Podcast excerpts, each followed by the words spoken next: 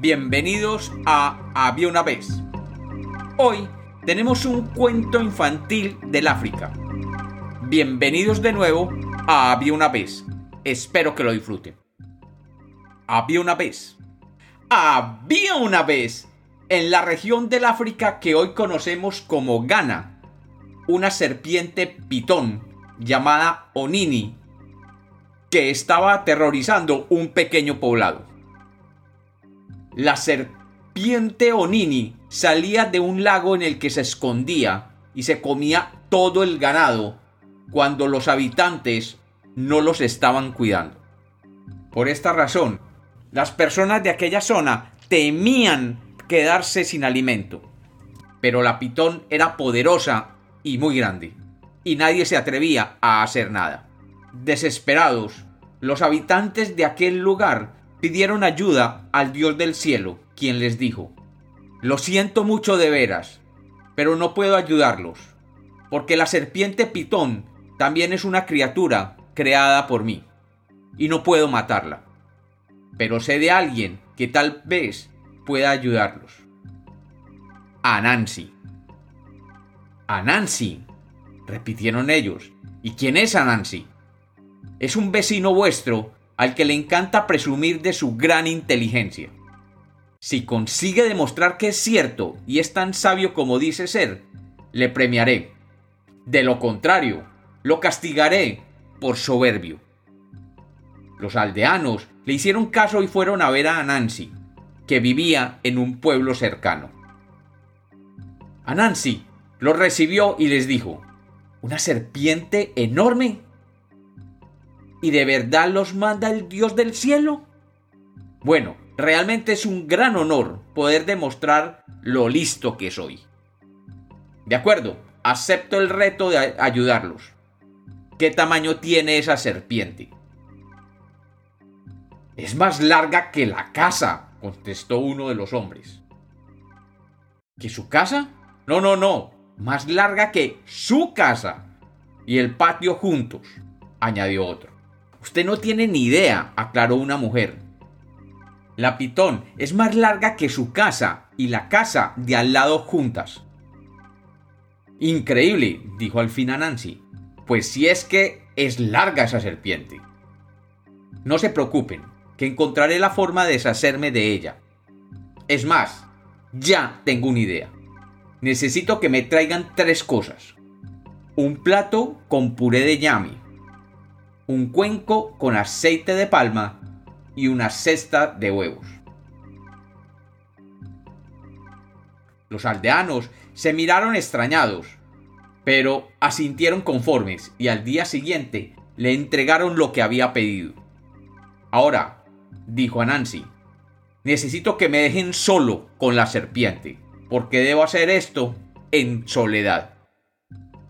Los aldeanos lo miraron preocupados preguntándose entre ellos, ¿cómo va a atrapar a la inmensa serpiente él solo?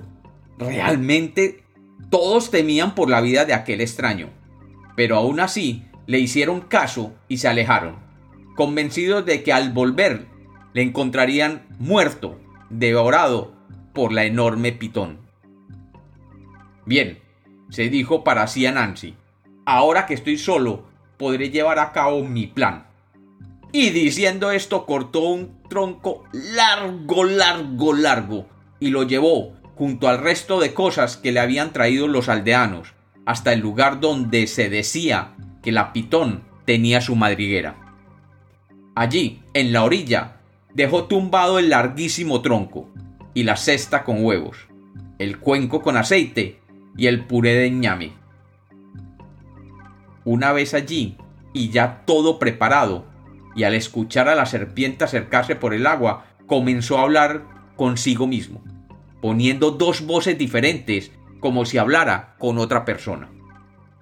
Sí, sí, es una serpiente realmente increíble. Es la más grande del mundo. No, no me lo creo.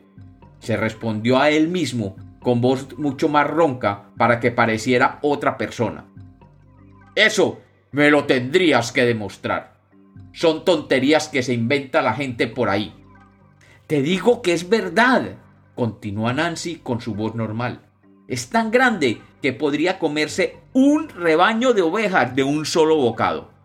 Si la gente fuera tan lista como yo, le traería obsequios como los que yo he traído ahora. Me estás tomando el pelo, dijo entonces con voz ronca. Eso es imposible. Ninguna serpiente es tan poderosa. Entonces la serpiente oyó como un ruido de forcejeo y golpes, y a Nancy que decía, si fueras más inteligente, tú también le traerías puré de ñame, aceite de palma y huevos. Y no salgas corriendo ahora, ven, regresa.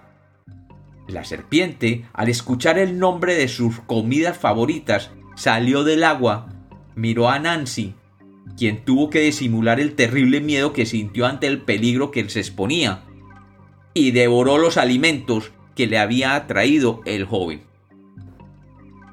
Y la serpiente, con voz de serpiente, le dijo, Gracias por los alimentos y por defenderme. No hay de qué. Realmente solamente intentaba demostrarle a ese incrédulo lo larga que tú eres. Ese tonto que estaba conmigo no me creía que eres la pitón más larga de todo el mundo. Solo necesito demostrarlo, y todos te adorarán y traerán manjares como estos a diario. ¿En serio? dijo sorprendida la pitón.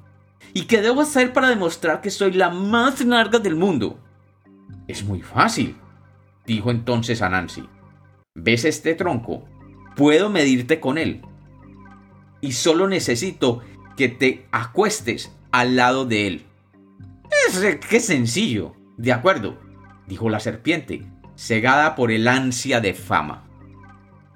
La pitón se tendió a lo largo del tronco y a Nancy, al tenerla allí, comenzó a atarla con disimulo con unas lianas que tenía preparadas. Te sujetaré un poco para asegurarnos de que estés bien, pero bien extendida, le decía. Cuando a Nancy terminó de atarla, la serpiente se dio cuenta que estaba atrapada al tronco, pero ya era demasiado tarde. ¡Desátame! ¡Desátame ahora mismo! gritaba la serpiente. No puedo, amiga. Es cierto que eres la pitón más larga. Y no te quieren ver por aquí. En ese momento, los aldeanos llegaron, y al ver la pitón atada al tronco, no pudieron disimular su sorpresa. ¿Cómo lo lograste? preguntaron, muertos de curiosidad. Solo unas cuantas palabras. Recuerden que unas palabras lisonjeras pueden llegar a ser la perdición de los tontos contestó a Nancy. Los aldeanos se llevaron la pitón muy pero muy lejos, a un lugar desde la cual no pudiera volver más. Y el dios del cielo se vio obligado a premiar a Nancy, quien había demostrado una vez más lo listo que era. Y cuentan y cuentan los viejos de la tribu que el dios del cielo le lanzó un tarro de sabiduría con tan mala suerte para Nancy, que éste le cayó encima, convirtiéndolo en un ser pequeño y con la cintura muy estrecha.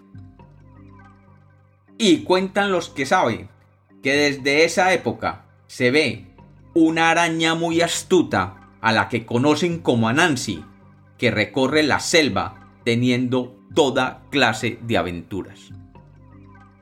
Y como los cuentos nacieron para ser contados, este es otro cuento infantil de Había una vez.